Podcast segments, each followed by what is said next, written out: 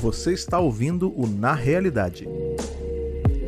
Na Realidade é um podcast quinzenal dedicado a falar sobre assuntos relacionados a jogos, narrativas e as tão estranhas realidades virtual e aumentada. A ideia principal do programa é trazer tudo isso de um jeito descontraído, para que você possa papear um pouco sobre esses assuntos mais técnicos de uma forma mais leve. Então se acomoda na cadeira, bota uns fones confortáveis e ótimo programa.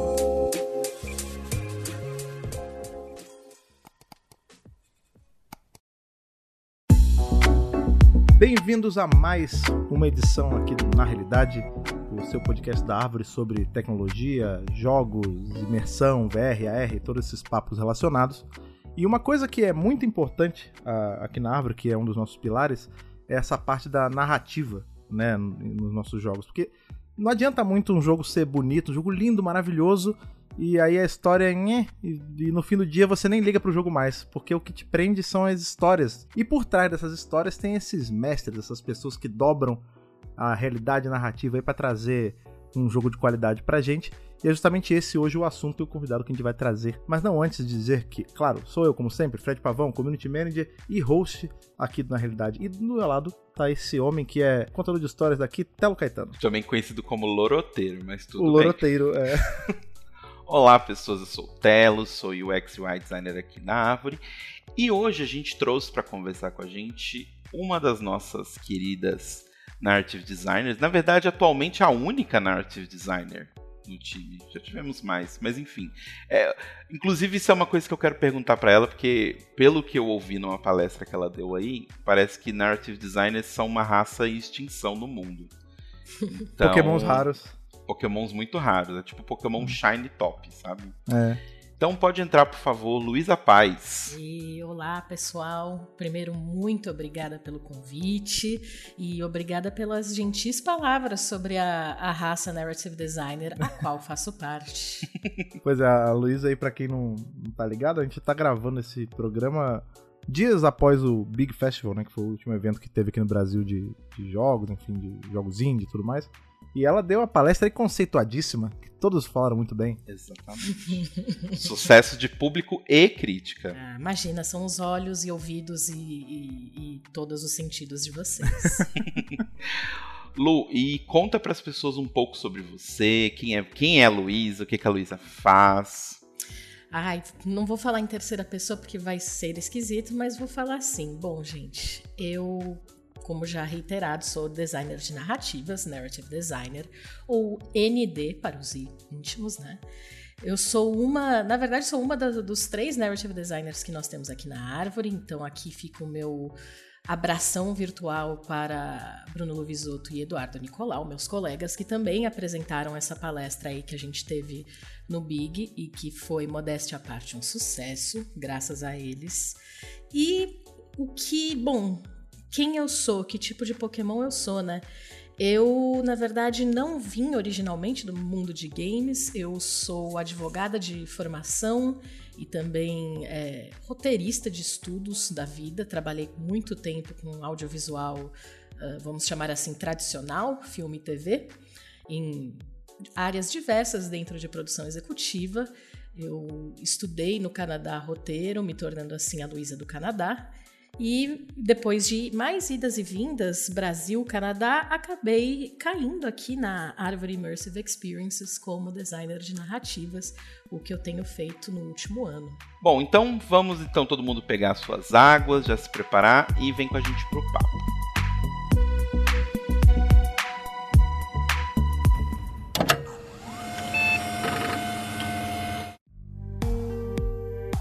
Eu acho que pra gente começar o nosso papo, é legal dar umas diferenciações, assim, porque acaba que sempre que o trabalho é muito é muito da parte criativa, ele é ele tem todo um véu místico em cima, as pessoas acham que é tudo uma coisa só, né?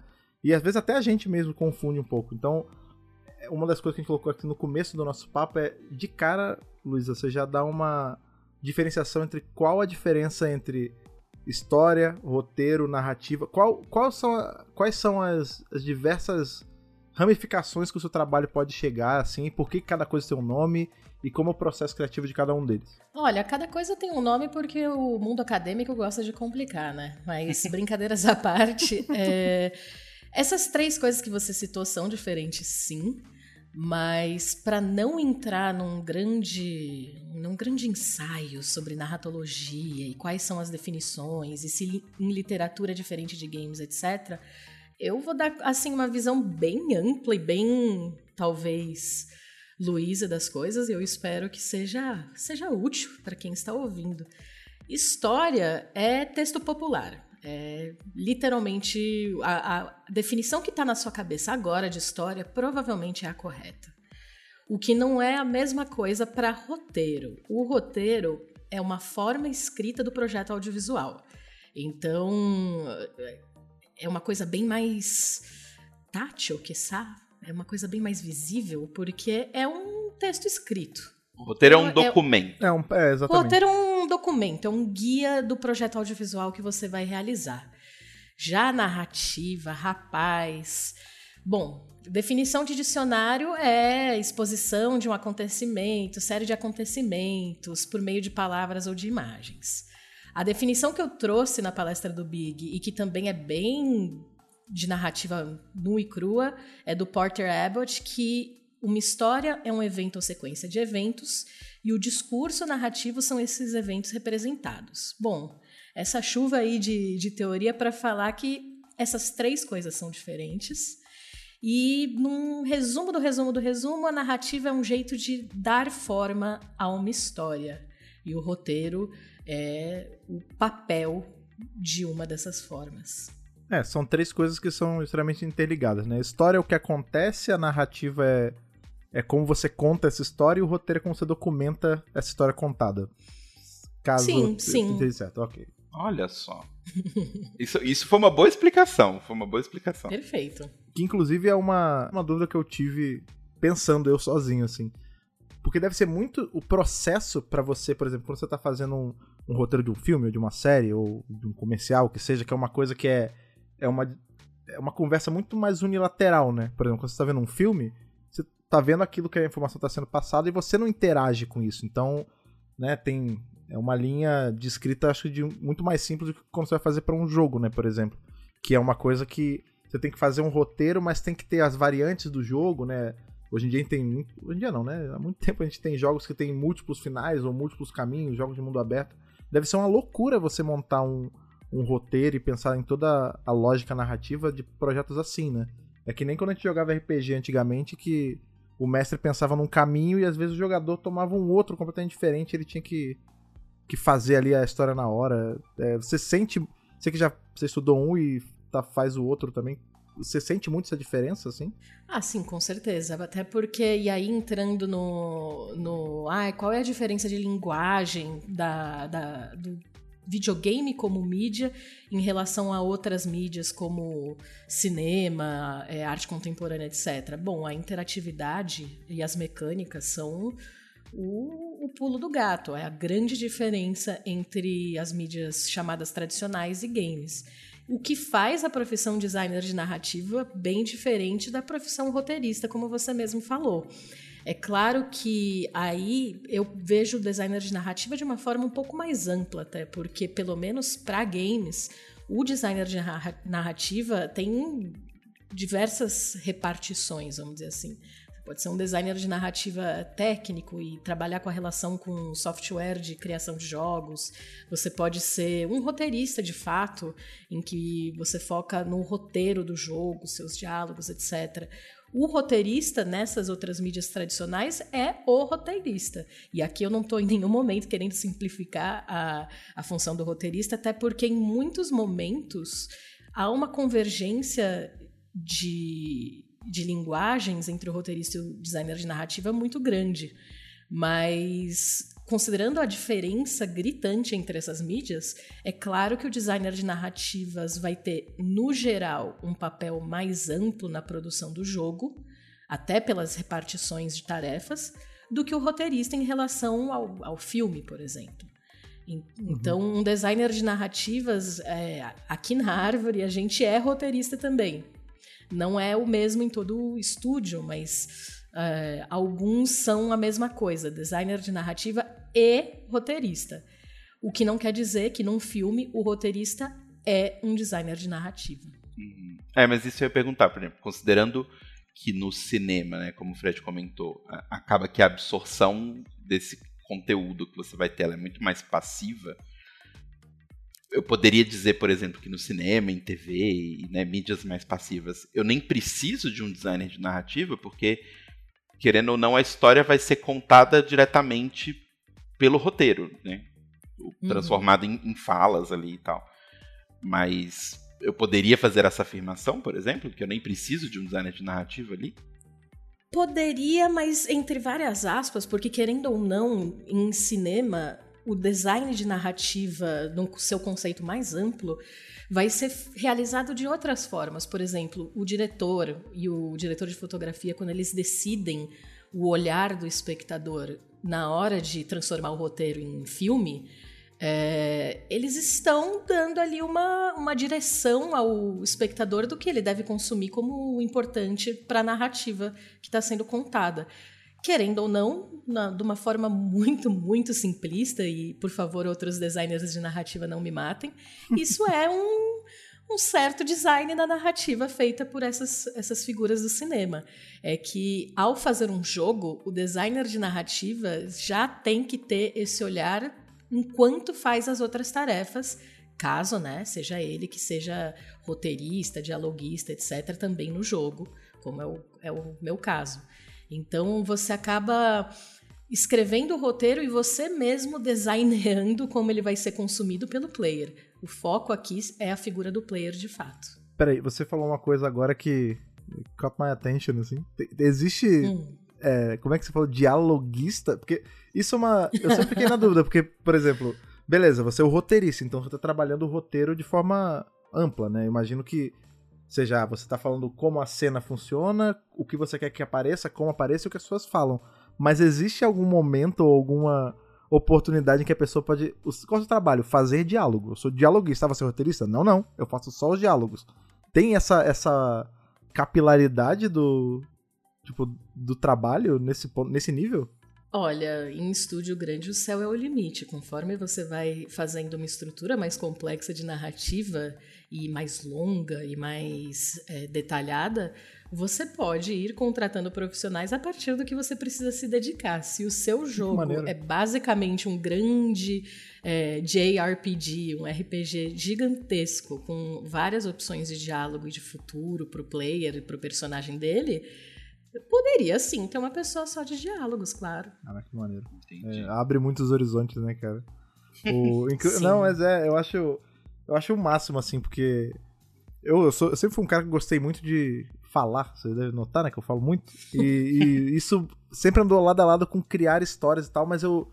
Lá atrás, quando. Aqui no Brasil a gente tem um problema sério, né? Que a gente. A gente decide o que a gente vai fazer pra dar a nossa vida muito cedo. Então a gente tem que escolher uma faculdade e tal. E na época eu nem sabia que existia isso. Mas eu sempre fico na. Porque a gente não tá falando de pessoas muito mais velhas ou muito mais novas. A gente tá tudo mais ou menos na mesma idade, assim. Como foi o, o ponto de, de chegar que você decidiu, assim, você pensou, putz, eu quero. Isso vai ser o que eu vou fazer na minha vida. Eu vou. Vou criar histórias, eu vou me especializar nisso. Como foi toda essa, essa jornada de você se ligar que você sabia fazer isso e querer se especializar nisso e fazer isso necessariamente? Eu pergunto muito porque, como a gente tá fresco do Big, a gente teve o stand da árvore lá. É, o nosso stand era pizza de dois sabores, né? Você podia chegar lá só para jogar e se divertir, ou também procurar emprego. E muitas pessoas, assim, teve uma quantidade legal de pessoas que veio falando que, ah, eu sou, eu tô começando, eu sou narrative designer, eu tô querendo especializar nisso. Têm... Então eu vejo que existe, apesar de serem pokémons raros, eles estão querendo aparecer mais, assim, para serem capturados. E eu queria saber como é que é essa, essa virada, assim, pra você decidir fazer mesmo. Sim, inclusive isso foi algo muito legal no evento. Muita gente veio conversar comigo querendo saber como se entra nesse universo e que precisa estudar, etc. Uhum. E confesso que eu sou uma pessoa um pouco peculiar para trazer essa resposta, porque a minha jornada até aqui foi completamente não linear, uhum. já que estamos falando de narrativa. Como Muito eu bom. falei, eu, eu sou formada em direito, uma coisa super tradicional. Mas a minha jornada com games em específico começa muito cedo, como acredito que de boa parte de nós.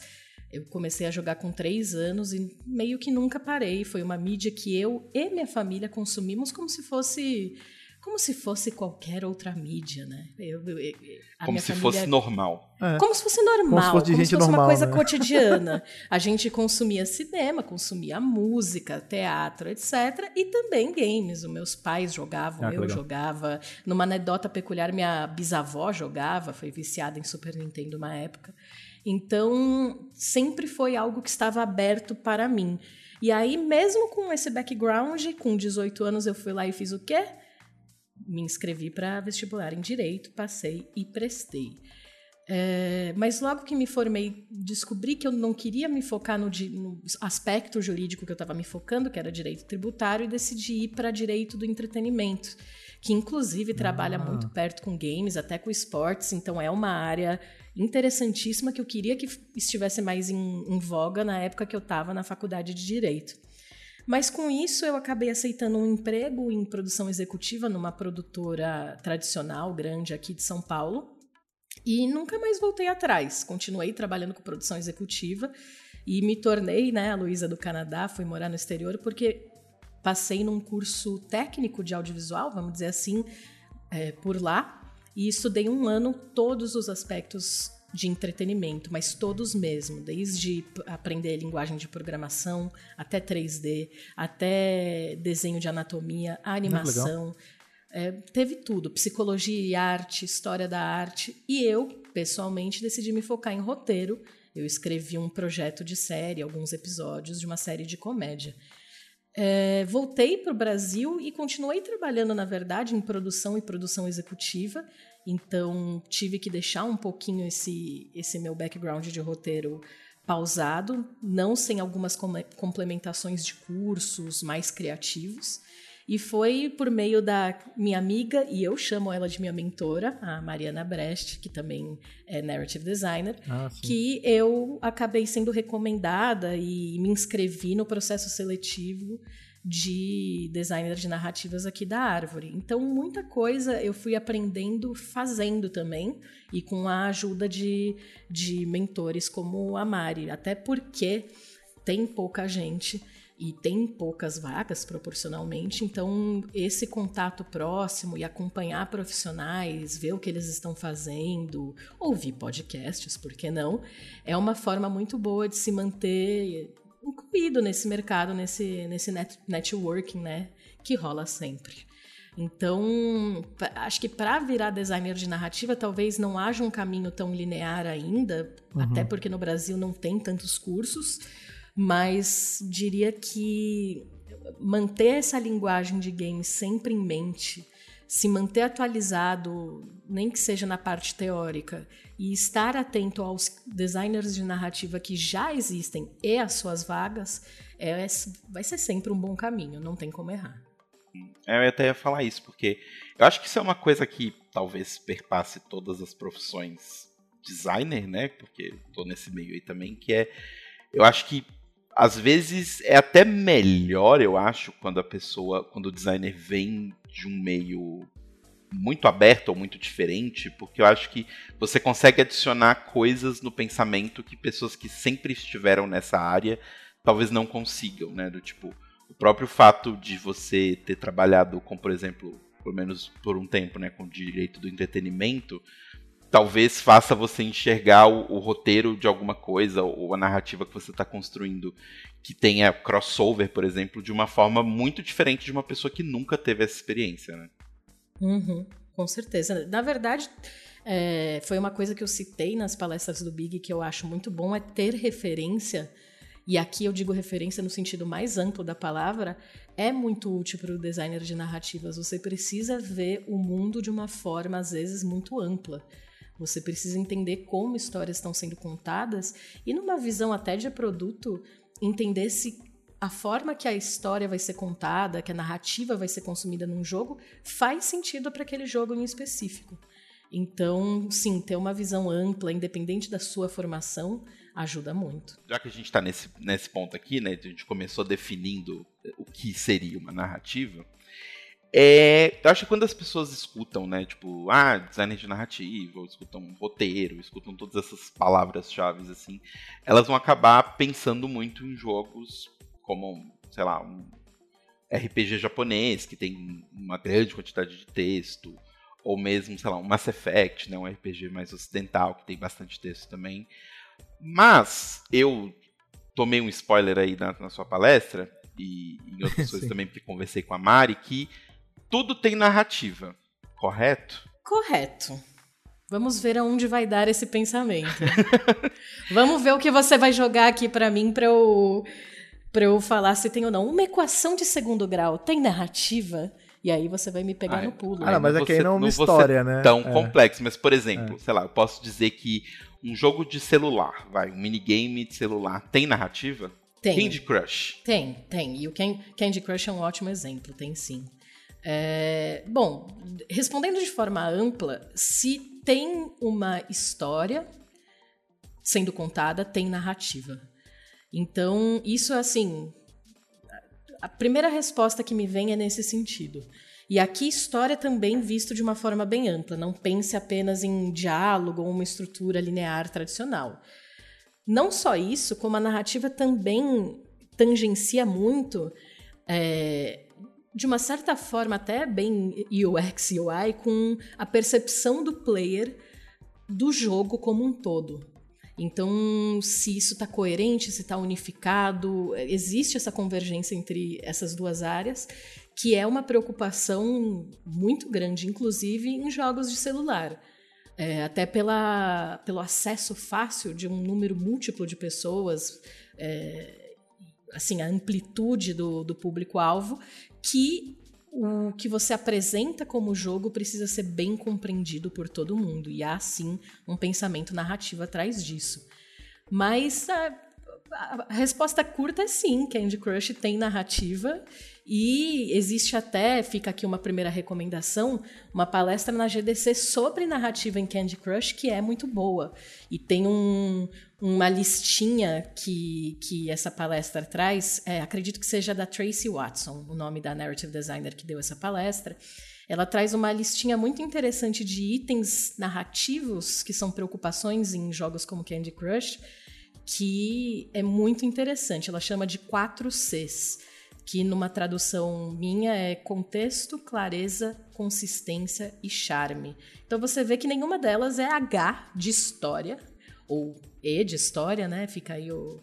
E história, né? É, E de história, fica aí a questão linguística também. Mas nenhuma delas é texto, é história, do jeito que se imaginaria que uma preocupação narrativa seria. É, eu imagino Então, que. esses quatro Cs são super válidos. Eu imagino que nesse caso, usando ainda o Candy Crush de exemplo, é que a parte da narrativa também tá integrada nos visuais do jogo, né? Tipo, só o fato de tudo ser tematizado como doce, que é uma coisa mais, né, mais palpável pra todo mundo, o fato das peças se juntarem e tipo, doces fazerem um doce maior, que é um brigadeiro, que é uma coisa mais composta. Eu acho que tudo isso é passa eh, tangencia a narrativa, né?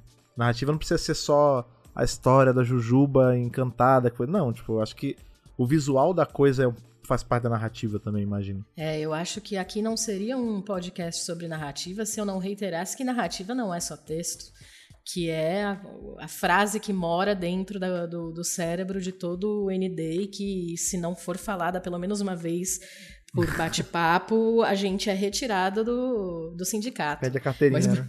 Com certeza. Mas brincadeiras à parte, sim, isso que você falou é um ótimo exemplo, que inclusive é uma grandíssima parte do trabalho cotidiano de um designer de narrativas em um jogo, que é é, quase dois dos quatro Cs que essa palestra traz, que é a consistência e o charme. É você ter uma linguagem é, até visual, principalmente visual, consistente por todo o jogo, para que o player entenda que o universo ele está consumindo.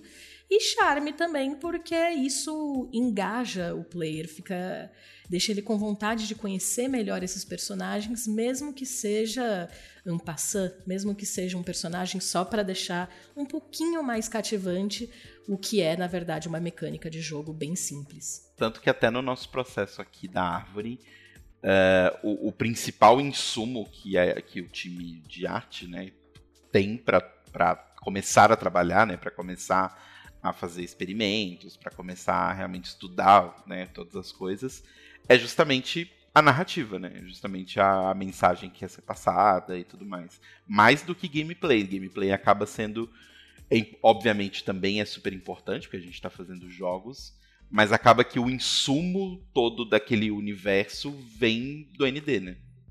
Sim, sim. Porque, assim, e outra coisa que foi dito na palestra que eu reitero aqui é que design de narrativas, até pelo seu foco na figura do player, faz parte de game design. Mas, sendo mais específico o olhar do ND em relação ao do GD, ele pode se preocupar um pouco mais com essas percepções, além da pura ludologia da coisa, vamos uhum. dizer assim. É, engajamento, compreensão, consistência do universo que está sendo trazido fica muito mais na ponta da língua do ND no cotidiano do que do GD, com certeza. É, eu acho que a maior prova disso da. Eu, não vou fazer um julgamento de valor, assim, o que é mais importante o que é menos importante, mas eu acho que uma prova da, da importância da, da narrativa, do design de narrativa, principalmente em, né, em jogos, assim, é que a gente você consegue, pelo menos eu, eu consigo jogar um jogo que é visualmente feio, mas que tem uma história muito boa, mas eu não consigo jogar um jogo muito bonito com uma história muito ruim. Uhum. É mais ou menos assim. Sim. Tem jogos. É, tem um jogo que eu gosto muito que chama Mother, né? Que veio pra cá como Earthbound Beginnings ou Zero, alguma coisa assim. É, que ele é um jogo de Nintendinho, tipo, quadradão, a UI de batalha é uma tela preta com um bicho na sua frente. A história é super simples, mas a história é tão bem amarrada e ela, ela te pega tanto pelo emocional que eu, o jogo é maravilhoso, cara. Eu jogo ele, parece que eu tô vendo o, o maior filme em 4K na minha frente, sabe? Enquanto ao contrário, eu já perdi a conta de jogos que são visualmente lindos e que a história era tão blasé que eu não conseguia seguir pro segundo capítulo, sabe? É o, uma das entre várias aspas, porque pensar em utilidade para esse tipo de coisa não é uma coisa muito legal de se fazer, mas uma utilidade de design de narrativas e de criação de mundo, etc., justamente manter esse engajamento e ajudar na famigerada é, suspension of disbelief, suspensão da descrença. Uhum. Você achar que você tá, você tá tão engajado in, interno nesse mundo que você começa a vivê-lo mais plenamente, você começa a se importar com esses personagens mais plenamente, você começa a prestar atenção em tudo de uma forma mais humana. Nossa, Sim. ficou bem, ficou bem holística essa é. resposta, mas não, mas mas é, faz é, mas bastante sentido porque assim é, essa esse porque assim, tem aquele conceito de game design do círculo mágico, né? Então, um jogo, ele nada mais é do que um, um, um espaço, ali, seja físico ou digital, enfim, um espaço em que foi traçado um círculo mágico e ali dentro valem as regras que o game designer colocou. E elas só valem ali dentro e ali dentro elas não podem ser quebradas, né? E isso que transforma algo em um jogo e não numa coisa real, né? Então você está jogando um jogo de, de xadrez com um amigo seu, você não está em guerra com esse seu amigo, porque o xadrez ele é só uma representação e ele só vale ali dentro daquele tabuleiro, dentro do círculo mágico. E eu acho que eu estava vendo até a palestra do Mark Venturelli, que ele fez também no, no Big, ele falando sobre círculo mágico, e você falando isso faz muito sentido, porque se eu não consigo ter um nível de, de suspensão de descrença ou de entrega àquele universo ali, que muitas vezes vai vir vai chegar até mim pela, pelo designer de narrativa, né? Seja isso traduzido em texto ou seja isso traduzido em direcionamentos de como aquilo deve fazer as pessoas se sentirem, ou direcionamentos de como aquilo deve se parecer visualmente, o que, que aquilo deve evocar visualmente, você não consegue fazer com que o jogador vá para o círculo mágico, né? Então, tipo, eu acho que. Não, não foi na palestra do Marco Venturelli, mas eu já vi isso: que xadrez não funcionaria se as peças fossem, tipo, peças de dama, né? E, e, e, cada peça fosse, sei lá, uma cor. Então, tipo, ah, a peça verde move em L, a peça vermelha move em tal coisa. Não funcionaria porque dentro de toda a lógica de exército e tudo mais, que é o que o xadrez está representando, o fato de serem pecinhas, um cavalo, ser uma torre, ser um bispo, faz sentido com os movimentos que eles fazem, né? Então ajuda a, a, a facilitar a entrada e, e, manter o jogador dentro ali do círculo mágico. É, eu acho que tem muito a narrativa e o, o exemplo do xadrez é muito bom mesmo, porque são tantas variáveis ali, né, de o que cada peça faz, que você, você dá um rosto para cada uma delas, ajuda na, na compreensão mesmo, na, na, absorção da coisa, né? Porque senão, tipo, se fosse color-coded, nem está falando, tem N impeditivos, assim. A pessoa pode ser daltônica, a pessoa pode... É, cada um vê um tom de uma cor diferente, enquanto quando você dá um personagem pra coisa, você meio que você não sei se humaniza é a palavra certa, porque tem um cavalo e uma torre, mas você humaniza a peça e você consegue atribuir ela a algo, né? Na verdade, você humaniza no sentido de que você dá um valor perceptível para um ser humano a uma coisa que poderia ser muito abstrata. Então, mecânicas na sua forma mais pura, mecânicas de jogo, podem ser uma, coisas extremamente abstratas, como, por exemplo, pedaços de madeira cortados que tem que seguir quadrados pintados num, num tabuleiro também de madeira.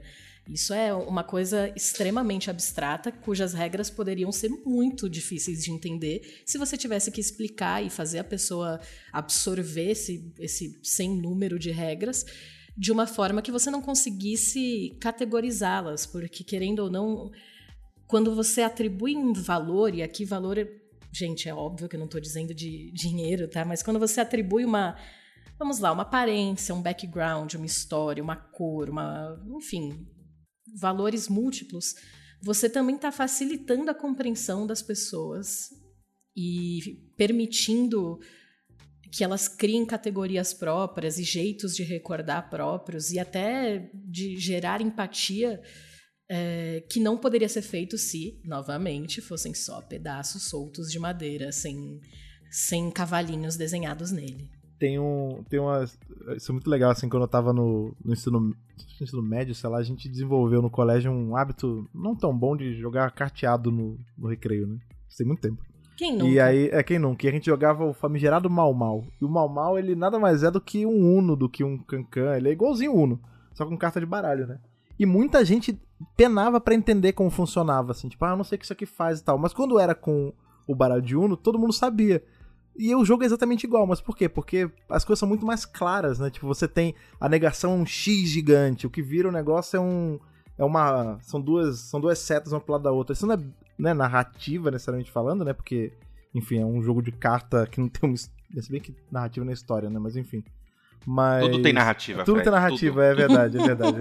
é, mas era. Se, o jogo é exatamente o mesmo, com o mesmo tanto de carta, com o mesmo tanto de tudo, mas só o fato dele ter uma, um coat, né? Uma capa diferente, assim, que passa o mínimo de, de história e de apego emocional a cada uma daquelas cartas, facilita a compreensão e o, o gameplay, da, da, mesmo de um jogo de baralho, né? Eu tive uma experiência muito similar com um conhecido que, para fazer as pessoas entenderem melhor as regras do truco, contava uma historinha é, falando que cada um é um personagem, e aí o rei de fato era o rei, etc. Então você vê aí que tem gente que faz o design de narrativas e a história da cabeça mesmo, sai do nada. Vou aproveitar que você tem uma passagem pelo direito, eu vou deixar você defender ou acusar um ponto, e talvez já vá botar você um pouco na fogueira tem gente que confunde muito assim, tipo, ah, toda toda história que você cria, enfim, ela precisa seguir essa, a linha narrativa e a linha de ouro da narrativa é a jornada do herói. Hum. Defenda ou acuse isso. É, você acha que é a mais é a que é mais produtiva, é a que gera melhores histórias. Eu particularmente sou um grande, eu gosto de coisas simples e eu acho a jornada do herói uma coisa muito simples. É, então eu, eu tendo a gostar muito de histórias que vão daquele, ah, o cara saiu da caverna e aí o sábio veio e deu oferta, ele negou, depois ele voltou. Eu, eu gosto dessa estrutura. Mas eu sei que existem roteiristas e, e para esses fins, né, design de narrativa, que não curtem tanto. O que, que você pensa disso e o que você tem a acrescentar para essa discussão? Eu acho, assim, meu ponto de vista, inclusive no geral, além dessa questão, é nós precisamos saber do arroz e feijão, do básico, justamente para poder quebrá-los com propriedade ou falar mal com a propriedade. Uhum. É óbvio que você não precisa se inteirar e virar um expert em Joseph Campbell para poder falar mal ou falar bem da jornada do herói, mas no geral eu diria que é, é bom ter no arsenal. Nem uhum. que seja por, pelo quão citado e o quão apresentado é. Então, parte da questão do, da jornada do herói do Joseph Campbell é que ele está em todo lugar, ele é muito bico, nem que seja no seu formato audiovisual chamado Star Wars. Então, assim, indo a favor do, dessa jornada do herói, eu diria que é, no mínimo é bom saber o que é. Não precisa decorar, não precisa ter o livro. Eu tenho o livro e confesso que já comecei a ler 18 vezes e até hoje não terminei totalmente. é bom, no mínimo, no mínimo, estar ali na sua caixa de ferramentas. Uhum. Dito isso, é, existem várias outras análises de contação de histórias e ou narrativas que são anteriores ao Joseph Campbell ou posteriores e que também são muito boas de ter no seu arsenal. E aí vai é um literalmente um vai da pessoa saber uhum. qual que faz mais sentido na sua cabeça. Tem alguns mais pragmáticos, alguns mais ilustrativos, tipo do Campbell, até porque querendo ou não, o do Campbell não surgiu como uma análise para roteiristas. Ele foi Sim. adaptado dessa forma por autores depois, estudiosos, inclusive o próprio George Lucas, mas ele fez na verdade uma coisa mega psicológica barra sociológica que inclusive é muito passível de crítica porque ele simplificou ritos e mitos e histórias de povos muito antigos que ele não conhecia plenamente. Isso. Então ele, né, sou a favor da pessoa saber, mas sou crítica de como surgiu e do quão é utilizado e da sua utilidade, porque simplesmente não dá para aplicar em tudo. E pessoalmente, gosto muito de citar e trazer para as pessoas darem no mínimo uma olhada a jornada da heroína, que foi feita ah, por uma pela Maureen Murdoch, que é uma pupila, vamos dizer assim, do Joseph Campbell, que entrou em embate direto com o seu mentor no sentido de, bom, e onde estão as mulheres nessa jornada toda? E ele respondeu que ah, o papel das mulheres é apenas um resultado final da jornada do herói, ou então uma figura no meio da jornada do herói.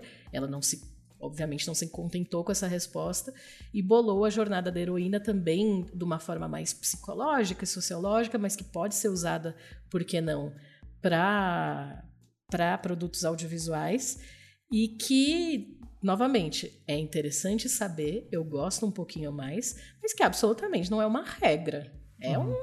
Uma, forma de pensar narrativa que pode ser útil ter no arsenal, como qualquer outra. É, até porque essa, a visão do Joseph Campbell, isso é uma coisa legal de ressaltar, ela, ela é muito ocidental, né? De, da Com forma certeza. de como criar as histórias, né? Não que produtos né, japoneses, chineses, coreanos não possam usar da jornada do herói para criar histórias. A gente tem vários, você pega qualquer streaming de anime, você vai achar vários que seguem a, a linha ali da, da jornada do herói e tal, mas é uma coisa muito entre aspas, nossa, assim, tipo, esse jeito quase linear, apesar de ser um círculo, né? É, quase linear da, de contar histórias de, de como o cara vai, atinge a grandeza, é muito ocidental. Tipo, você pega. Tanto que é, tem até aquela piada do cara que, ah, você vai você vai no cinema só pra ver filme iraniano, que não faz sentido, porque na verdade faz, só não é uma uma linha narrativa que é muito comum para esse lado do globo, né? Com certeza. E olha que em tese, né, Joseph Campbell analisou mitos e, e sagas no mundo inteiro, mas Sim. querendo ou não, ele é uma pessoa com um olhar e com um olhar inclusive muito, né, eurocentrado, sim, sim. branco, etc, etc.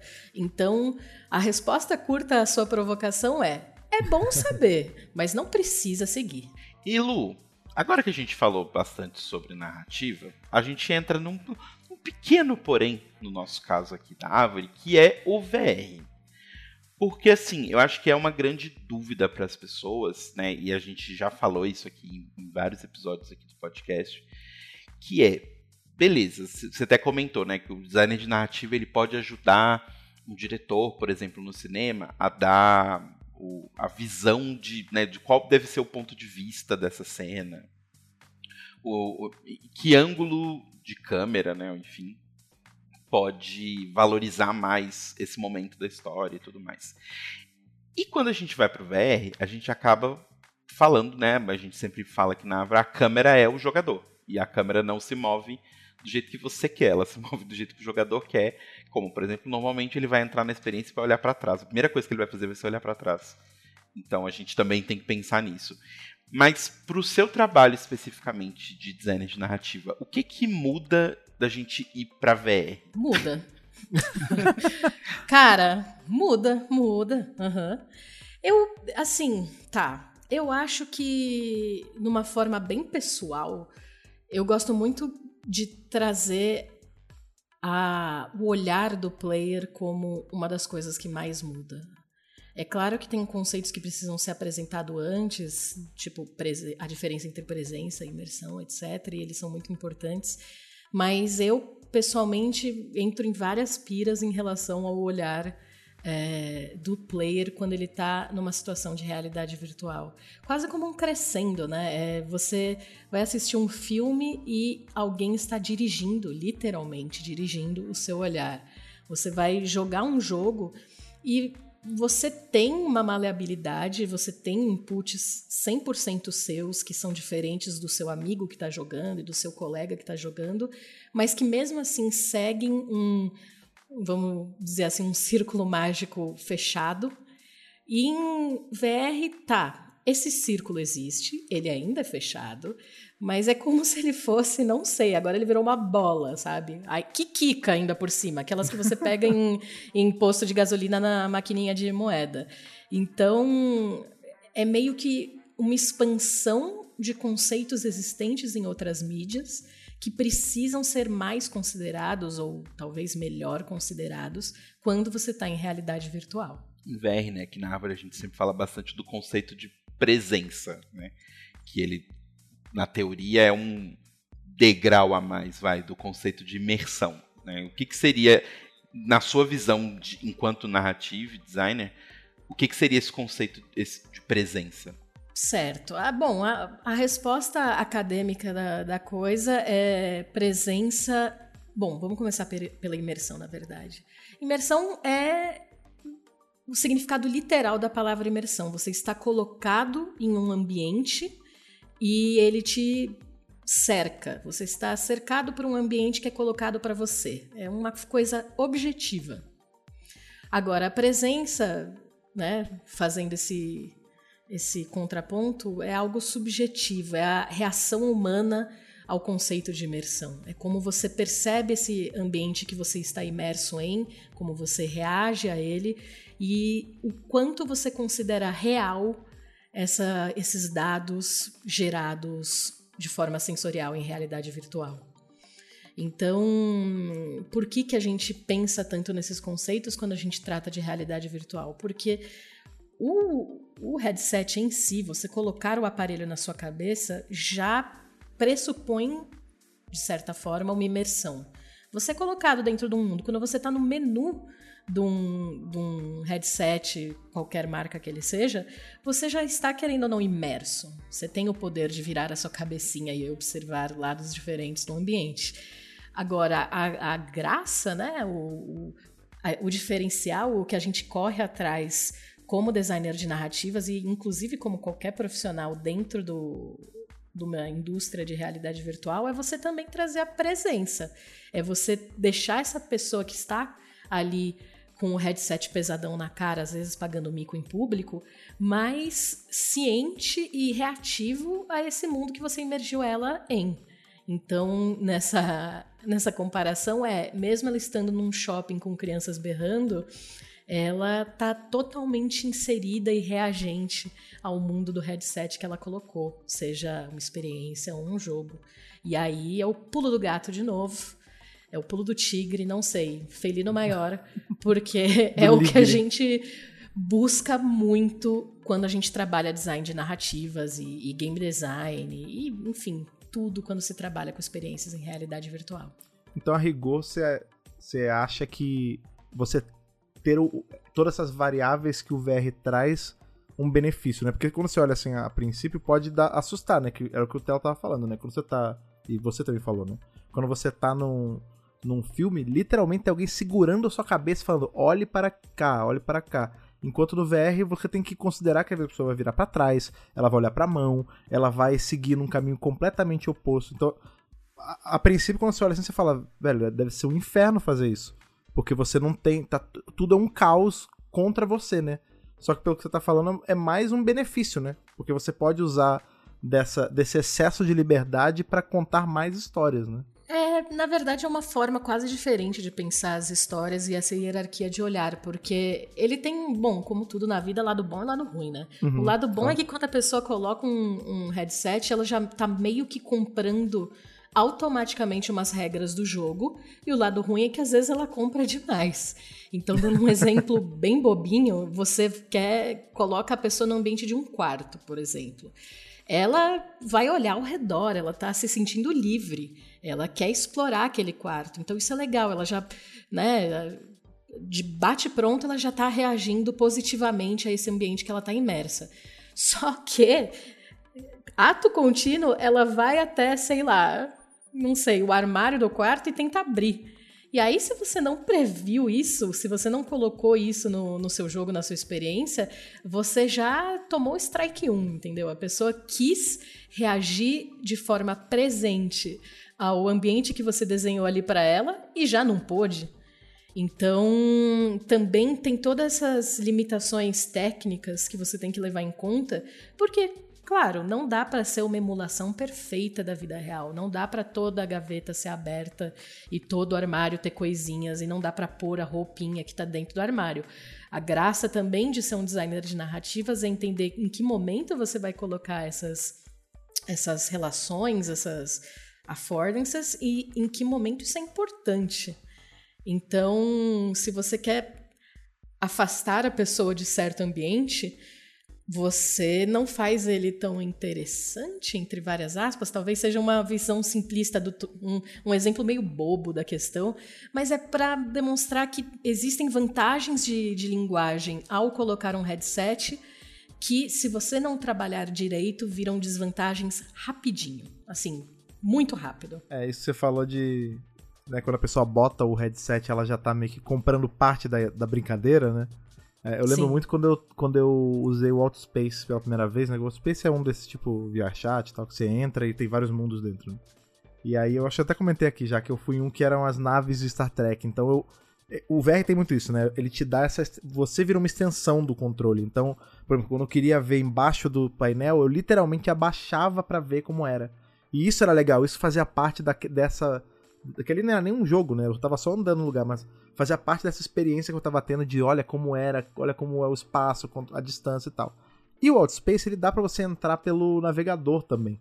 E eu cheguei, acho que no dia seguinte ou dois dias depois, cheguei a entrar pelo navegador e era um saco. Eu falei, velho, não tem nada para fazer aqui. Tipo, é uma sala vazia em que eu não, não tenho nenhuma interação com nada, só vou ficar andando e clicando e girando a câmera com o mouse. Tipo, era o mesmo local, a mesa, tudo igual, mas perdia completamente o apelo porque eu não tinha é, essa, essa parte da, da narrativa da coisa, né? De, do meu corpo fazer parte da, de toda essa interação do, do ambiente ali. O conceito de fisicalidade também no jogo é muito mais presente em realidade virtual. Você tem que levar isso em consideração. É claro que aqui vai muito o tipo do jogo. Tem jogo que ele te imerge num mundo em que você não precisa ter essa fisicalidade tão presente. E uhum. tem jogo que é fisicalidade pura, você não precisa de nenhuma outra exploração a não ser reagir quase como uma dança, como um Beat Saber literalmente é. Sim. Então, são coisas que você tem que ter em mente não só é, porque realidade virtual te permite esse tipo de exploração, mas também não esquecer que é um produto. Então, nem sempre todo tipo de jogo vai, vai arcar com todas as as regras da realidade virtual e do design de narrativa da mesma forma. Então, é, é, também saber dosar o quanto de fisicalidade você vai ter, o quanto você vai sustentar essa presença, o quanto você quer de é, apenas uma imersão muito bem feita. Ué, você pode querer também, por que não? Quem sou eu? Você tem algum exemplo de ferramentas que vocês usam, Lu, para poder justamente conseguir pensar isso, né? Do tipo, ah, nesse momento aqui, eu até quero que o jogador não esteja muito interessado nesse ambiente, esteja mais interessado no próximo, porque eu quero mandar ele pro próximo, eu não quero que ele fique nesse ambiente uhum. onde ele está agora nesse momento. Vocês têm algum, algumas ferramentas que, que ajudam nesse tipo de coisa? Olha, eu acho que uma das ferramentas mais importantes do design de, designer de narrativas é o call. Eu sei que essa não é a resposta mais legal do mundo, tá, gente? Estou ciente disso.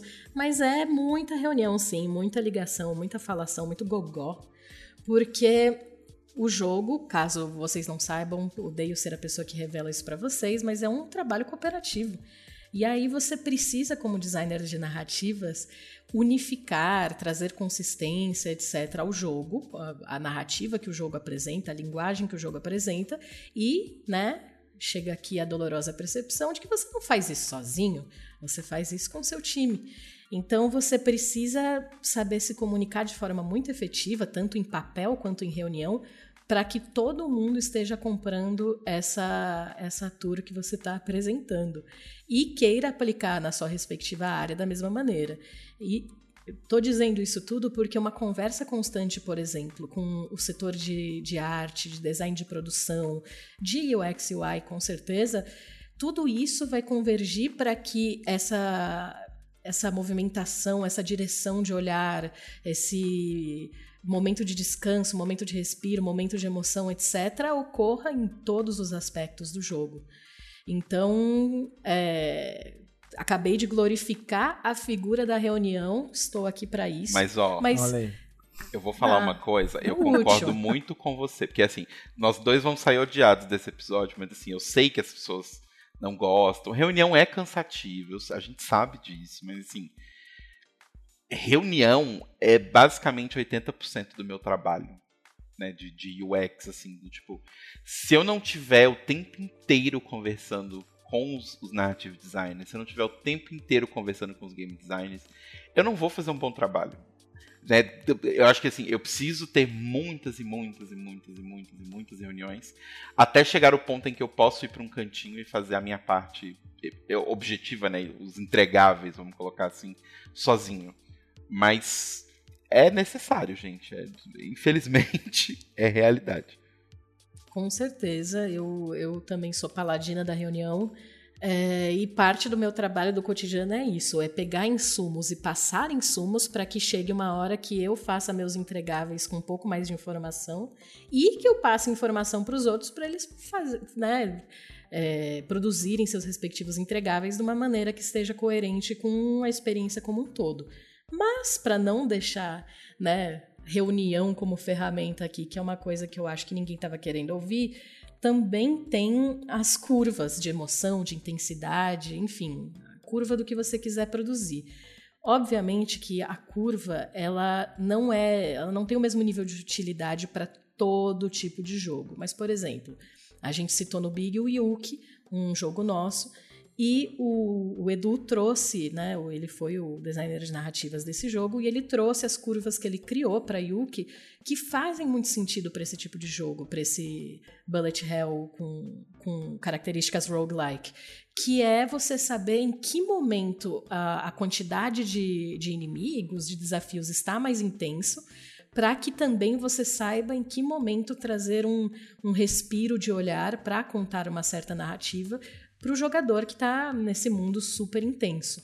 E também que tipo de, de história você está contando. Então, se essa é uma missão introdutória, eu ainda não vou mostrar o cataclisma que está acontecendo na história do jogo. Vou deixar isso para a fase número 4, por exemplo, ou para o boss final. Enfim, ter a, o desenho de curva bem feito junto com outros setores, para entender os momentos de intensidade e de respiro e aonde eles moram, é, pode ser muito útil para o cotidiano do designer de narrativa e do game designer. É, eu acho que isso é uma coisa que mostra muito como os, o trabalho de vocês, na verdade, tanto da Luísa quanto do Telo, é uma coisa muito interligada, né? Porque, querendo ou não, um é quase como se fosse fazer a, o trabalho do outro ser tangível ao olhar, né? Você, nesse caso do, do Yuki, eu lembro que o Edu falou e eu achei muito bacana que ele conta que, por conta, enfim, quem não jogou Yuki vai jogar Yuki, é um jogo maravilhoso, mas por conta da toda a narrativa, toda a história que o jogo tem, você vai. Os inimigos eles são meio que personificações do. Né, da, do baixo astral, colocando de um jeito muito, muito simples. Mas é, a, o jogo começa colorido, com árvores e sakurais e não sei o que. E aí, conforme você vai adentrando nessa loucura do, de chegar perto do, do vilão principal, né? Do boss final ali daquele capítulo, daquele, daquele pedaço do jogo, as árvores vão ficando mais secas, o ambiente vai ficando mais opressivo, né?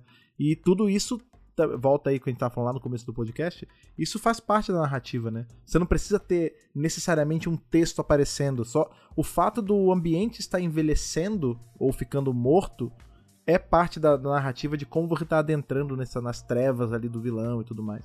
E Yuki, enfim, Yuki é legal porque tem vários exemplos que a gente pode puxar disso, de como a narrativa ela se manifesta de formas, é, né, várias formas, N formas. Eu lembro que quando, antes do jogo lançar, quando eu ainda tava ainda lapidando ali para ter o lançamento, que o time decidiu que ia precisar de um, de um set no, novo de falas, né, da Yuki, assim, em determinados momentos. Tipo, ela ia ter que falar um, tipo, é, eu não lembro direito o que, era, mas tipo, pods ready, time to do something. Tipo, era. Porque isso era o que era o feedback que precisava pro jogador entender o que era para fazer. Porque às vezes a narrativa tá nisso, às vezes a narrativa tá tipo num, num efeito sonoro, às vezes tá num pedaço da UI que acende, às vezes tá, enfim, tá num, num texto escrito ali ou numa, num pedaço da história acontecendo. É muito amplo, né? E é um pouco do nosso trabalho, assim, quando meu trabalho da Lu, né, o meu trabalho do Edu, enfim, dá certo, que é o famoso matar, matar dois coelhos com uma caixa d'água só, né? Que é, ao mesmo tempo em que a narrativa sentia que era necessário dar mais uh, humanidade para Yuki, né? Tipo, que as pessoas se ligassem mais com a Yuki emocionalmente. Eu precisava resolver um problema de que as pessoas entendessem melhor que estava pronto os poderes para ela poder usar. Então, por que não juntar as duas coisas? E é basicamente isso, né? Tipo, a Lu comentou sobre as nossas reuniões. Basicamente, as minhas reuniões com a Lu são: beleza, vamos solucionar um problema meu e um problema seu com uma coisa só, sabe? Agora, só para uma coisa para arrematar assim de, desse assunto, talvez eu tenha puxado esse assunto um pouco depois, olha, na narrativa do nosso programa de hoje, mas tem uma coisa que eu acho muito legal também quando eu imagino que na hora de, de planejar mesmo, é, quando um jogo vai sair e tal, é se a narrativa daquele jogo, nessa história daquele jogo, talvez eu esteja trocando os termos de lugar, mas enfim, vai acontecer durante o jogo. Né? Isso é meio confuso assim, mas eu vou explicar. Eu tô. Eu gosto muito de Overwatch, né? Eu tô falando porque esses dias agora eu tenho jogado bastante, então eu lembrei. E Overwatch é um jogo que é riquíssimo de história e nada dessa história é contado no jogo. Ele é, é com toda a, a parte da história mesmo, da narrativa e da lore que é criada, ela não é feita com tipo um capítulo que começa e você vai progredindo na história. Não, tudo no jogo é PVP, né? Só que você tem a conversa, tipo, é, bloquinhos de diálogo soltos que aparecem durante a partida entre dois personagens. Ou o quadrinho que a Blizzard resolveu lançar quando ia lançar um personagem. Aí, tipo, toda a parte da história do jogo, ela foi feita no entorno do jogo e não dentro, né? E, e mesmo assim, as pessoas gravam muito tipo, toda a lore da, das guerras ômnicas e de como os personagens se conheceram, as idades, e nada foi feito dentro do jogo. Eu acho um exemplo doido, né, cara, de como não precisa necessariamente estar dentro do momento da sua jogatina, mas faz parte do jogo mesmo assim. A transmídia da ah, coisa. Mas aí você se engana de que não está dentro do jogo. Porque se os personagens fossem completamente sacais, o visual não estivesse coerente, o uhum. uso das armas não estivesse conectado a cada personagem, as pessoas não teriam interesse de procurar essa, esse mundo transmídia em primeiro lugar. É claro que aqui também entram várias coisas fora da narrativa, como, bom, dinheiro, renome, conhecimento, Sim. etc. É uma plataforma gigante com um lançamento muito grande. Então, isso também já de bate-pronto faz as pessoas estarem mais abertas a ir procurar esse lore, né, essa, esse folclore criado ao redor do jogo. Mas hum, sabendo que o jogo que eles iam fazer não ia comportar um uso pesado de texto, é, eles foram atrás de contexto e de transmídia, que são sim formas de ajudar, de levar, de encaminhar a narrativa que podem ser escolhidas. É também você admitir que tipo de projeto você tem, que jogo que você tem em mãos e como melhor apresentar os aspectos narrativos que você quer trazer para o seu jogador público-alvo. Então, se o seu jogador público-alvo só gosta de consumir lore, história, etc., que ele escolheu, então faça isso ser de fato uma escolha. Isso, claro, quando eu digo texto mesmo, quando eu digo background de personagem, etc. é, narrativa no, no, nos seus outros conceitos, nas suas outras, entre aspas, utilidades, existe dentro do jogo. Mas texto, background, lore, etc, etc, eles deixaram como algo que você, se cons você consome fora, é, até por saber que tipo de produto eles tinham em mãos. Isso faz bastante sentido. Inclusive, uma, uma pergunta, já aí agora levando um pouco mais pro lado do Fred, né? É, você você vindo do cinema, trabalhando com produtoras, você acha que o designer de narrativas também poderia ser útil e, e, ele pode construir coisas junto com o time de marketing, por exemplo? Porque pensando que a narrativa ela é muito mais do que só o texto, né? Só o copy ali, e ela é também quem vai estruturar a forma como as pessoas vão absorver aquele mundo, aquela história. Me parece que seria uma boa ter no marketing também pessoas de design de narrativa, né? Sim, é mais uma daquelas funções, vamos dizer assim, que existe no guarda-chuva designer de narrativas, que acaba sendo, além do jogo, puramente jogo mesmo, produto mesmo. É, um, no mercado de jogos, entre o guarda-chuva do designer de narrativas, tem a função de copywriter, por que não? E ele, com certeza, vai entrar no mundo do marketing é, tanto quanto, ou se não muito mais, do que no, no mundo do jogo jogo. Então faz sentido sim ter essa conversa entre, entre lugares, até para não iludir o player do que ele vai consumir quando for jogar o jogo. Então, se você, por exemplo, entrega um personagem mega sério no jogo, com uma experiência super intensa de tiro. E aí você faz um cross-media, né? Você faz, uh, não sei, uma história em quadrinhos, faz um, uma campanha de marketing super fofinha e, e engraçada. Tô dando um exemplo extremo, mas para ilustrar que pode muito dar errado. A pessoa pode é, comprar X e ganhar Y. Então, existe sim essa necessidade de ter uma interação entre as duas áreas. E com certeza uma forma muito boa de um ajudar o outro, do, do marketing ser mais coerente porque conversou com o designer de narrativa e do designer de narrativa entender melhor seu público-alvo, com quem ele vai conversar, como ele vai apresentar essa história para essas pessoas a partir de pitacos de marketing.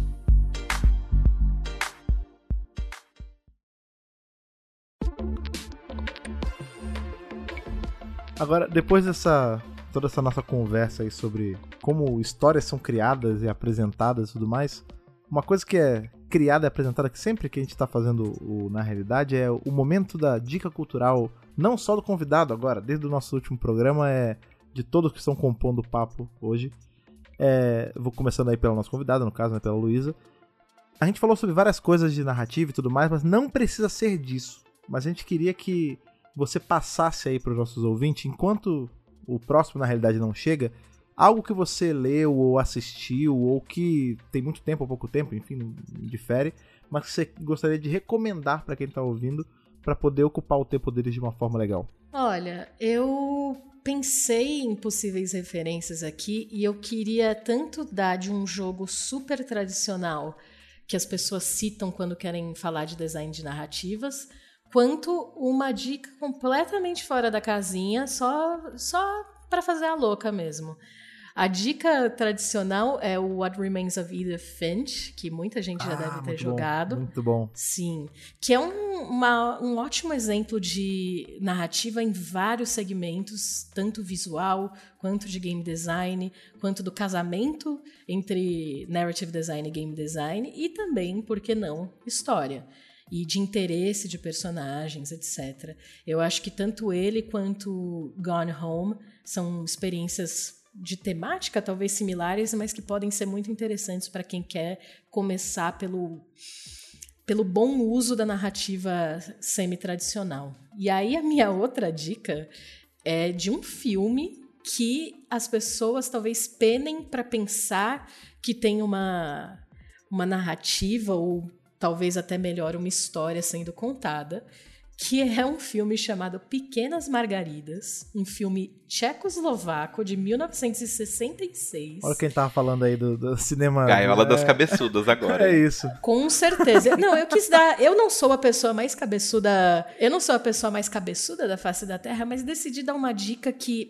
pela ficha técnica parece super cabeçuda, né? Diretora mulher, Tchecoslováquia, 1966, mas é muito maluquinho e hedonista e é, um exercício de linguagem audiovisual. Então eu quis, sei lá, botar, explodir aqui, fazer cair a casinha mesmo e dar uma dica mais, mais maluca. Meu Deus, eu tenho que pegar. Eu não sei nem do que se trata o filme, mas eu tô curioso só pela. Por toda esse, essa volta que você deu para explicar sobre. Eu acho que se você assistir, você ainda não vai saber do que se trata. Bom, muito bom. assim que é bom, é. assim que é bom. Telo. Eu vou dar duas dicas também. Uma é um jogo, inclusive, que a gente vai estudar, né, Lu, aí no, na guilda uhum. narrativa da árvore, que é o Outer Wilds. Eu, para mim, é um dos jogos mais brilhantes assim dessa última década, porque eu acho que a forma como ele ele é corajoso de deixar o jogo inteiro na mão do jogador. Se o jogador não quiser, não tem jogo. Eu acho extremamente corajoso e extremamente bem executado, porque eu acho que eles conseguem fazer de uma forma que eu já vi pessoas completamente diferentes interessadas em seguir o jogo. De certa forma, todas elas por conta da narrativa, né? Seja a narrativa lore, de procurar o que, que aconteceu ali, ou seja mesmo entender como que, a, como que a história daquele mundo é contada. E eu sempre me surpreendo do tipo de pessoas me falando, ah, tal coisa é por tal coisa, né? E eu, tipo, nunca tinha pensado naquilo. Eu falei, nossa, realmente, é muito óbvio.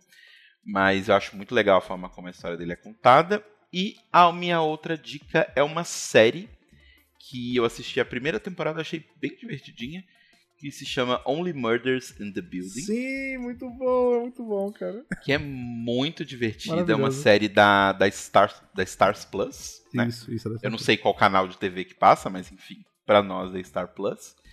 E é uma série sobre três pessoas, né? Dois, dois homens mais velhos e uma, uma mulher mais jovem, que moram num prédio super chique em Nova York.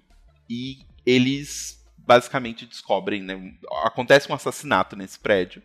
E eles resolvem fazer um podcast para investigar o, o, esse assassinato, né? Vou fazer um podcast de true crime.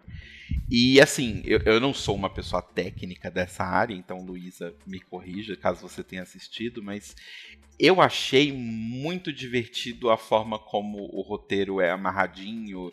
E, e sei lá, a sensação parece que você tá lendo um livro de mistério, sabe? Onde. É, pode crer. É, não tem aquela sensação de série, tipo, sei lá, uma série. Não falando mal aqui, é divertido, mas sei lá, Stranger Things que você sente que as coisas vão acontecendo porque tal personagem as pessoas gostaram, então uhum. esse personagem vai ganhar mais falas. Essa série me parece muito amarradinha, sabe? Do tipo, ela começou com as pessoas sabendo o final. Talvez a sensação seja um pouco essa. Então, você diz do Only Murders? Dicas. Você acha que Only Murders? Porque é engraçado, o Only Murders ele, ele teve, eu não assisti essa temporada nova que tá saindo, assisti só a primeira. Gostei pra caramba. Eu tô só esperando dar uma acumulada nessa nova. Mas uma coisa que a série fez para mim foi me deixar ali envolvido em tentar descobrir quem era o assassino. Que é uma não, coisa. Que, é, e, e foi legal, porque aqui em casa rolou um bolão. Tipo, quem, quem é? Não, é esse aqui. E, saca, tipo, jogar detetive mesmo, que é o, uhum. de general, não sei o que, com a, o candelabro, não sei onde. Era assim, a gente. Eu e a Thaís ficavam numa de, não, foi fulano nesse cômodo, desse jeito. E no fim, a gente errou, mas. Ou, ou um de nós acertou, não lembro, mas mas é divertido esse exercício que a série te, meio que te força a fazer, entre aspas. Sim, e eu acho que a sensação é mais gostosa, porque eu acho que a forma como a história da série foi construída, você sente que tudo está lá, você só precisa desvendar, sabe? Uhum, uhum. Eu, eu, eu acho que é muito ruim, muito pobre essas histórias onde, tipo, quem é o assassino? Ah, a série tem 10 episódios e o assassino aparece pela primeira vez no nono. Então, tipo, ah, então eu nunca podia ter adivinhado quem é o assassino, porque é. eu não tinha como eu adivinhar, sabe? E eu sinto que essa série, justamente essa é a diferença dela. Por isso que eu falei que ela parece um livro de mistério. Sim. Porque tudo tá lá. Basta você fazendo as ligações, né? Então eu acho isso bem inteligente. E eu adorei a, a metalinguagem de que nós somos, né, dois homens mais velhos e uma jovem moça interpretada pela Selena Gomes nesse é. podcast que está rolando agora. Exatamente. Ah, olha só, que é um podcast, porque no, na série eles fazem um podcast, então tá, olha só que metalinguagem é, maravilhosa. É um Parabéns para nós. in the árvore. É verdade. Exato. E você, Fred Pavão, quais são as suas dicas? Rapaz, eu tava. Eu vou dar duas também, que tá todo mundo dando duas. É, esses dias eu tava limpando. Não limpando, eu tava com a Steam aberta, olhando o que, que eu tinha de jogo. E fortunamente, eu lembrei de um jogo que eu tenho lá, que eu já zerei umas três vezes. E que ele tem muito a ver com o que a gente fala hoje, porque ele é, é uma experiência narrativa louquíssima. Que é um jogo chamado Doki Doki Literature Club. Que. A, não sei se vocês já jogaram, mas eu não posso comentar muito sobre o jogo, porque tudo pode estragar a experiência do jogo. Mas basicamente você é uma, um aluno novo, uma aluna nova, agora não lembro se é um aluno ou um aluno, é, que você entra nesse, nessa escola e tem o clube de literatura e você tem amigas lá e você tem que interagir. É um grande dating sim com menininhas de anime, mas ele tem um twist na história que ninguém que eu já botei para jogar esse jogo viu vindo. E o jeito que ele, que ele apresenta isso, da forma lá que até nas mecânicas do jogo e tal, é, é de uma, uma maestria que quando eu, eu, fiz a primeira vez eu não consegui não tentar fazer outras rotas, assim. É, é incrível. Eu não sei se vocês já jogaram, mas. Vocês, no caso, vocês dois, vocês já jogaram, não mas. tive o prazer ainda. Cara, é, é, é uma viagem. Joguem, é, é muito bom, cara. É, e a outra coisa que eu vou, vou dar também é uma, é uma, uma narrativa que você não tá tão imerso, que é só uma série que você assiste mas que eu comecei a. Eu gosto de ter sempre aquela série do almoço, né? E eu comecei a assistir uma série chamada Frasier, que é uma série é dos anos 90 e ela vai até 2000 e pouco, são 11 temporadas. E é muito legal porque é a história desse personagem, do Frasier, que ele é um radialista. E aí, enfim, é sobre ele, a família dele. E é um sitcom, assim. Mas ele, ele é diferente da maioria dos sitcoms, ele é de pessoas todas 30 plus, assim. Então você não você não sente essa desconexão de, ah, são todos jovens que estão indo pra bala. Não. Tipo, todo mundo já é, mais velho. É, o cara faz um programa de rádio, que é uma coisa muito. Eu acho que é o equivalente, talvez, do podcast nos anos 90. Então eu gostei muito e é gostoso de ver. Cada episódio é 20 minutinhos, as atuações são boas, tem vários convidados especiais legais e é isso. Frasier, assistam. Meu Deus, eu vivi para ver um momento full circle na minha vida de alguém recomendando Frasier, a série de almoço original dos anos Exatamente. 90, 2000. É, Sobre um radialista porque... no podcast.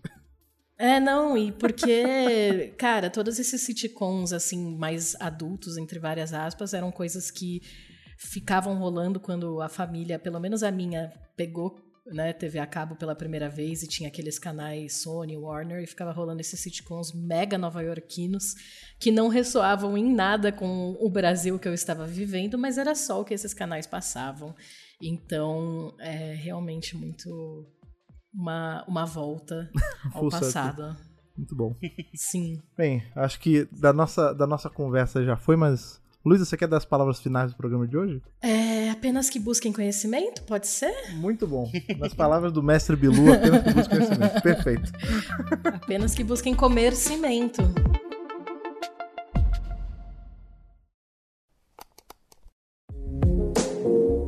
Você ouviu o Na Realidade.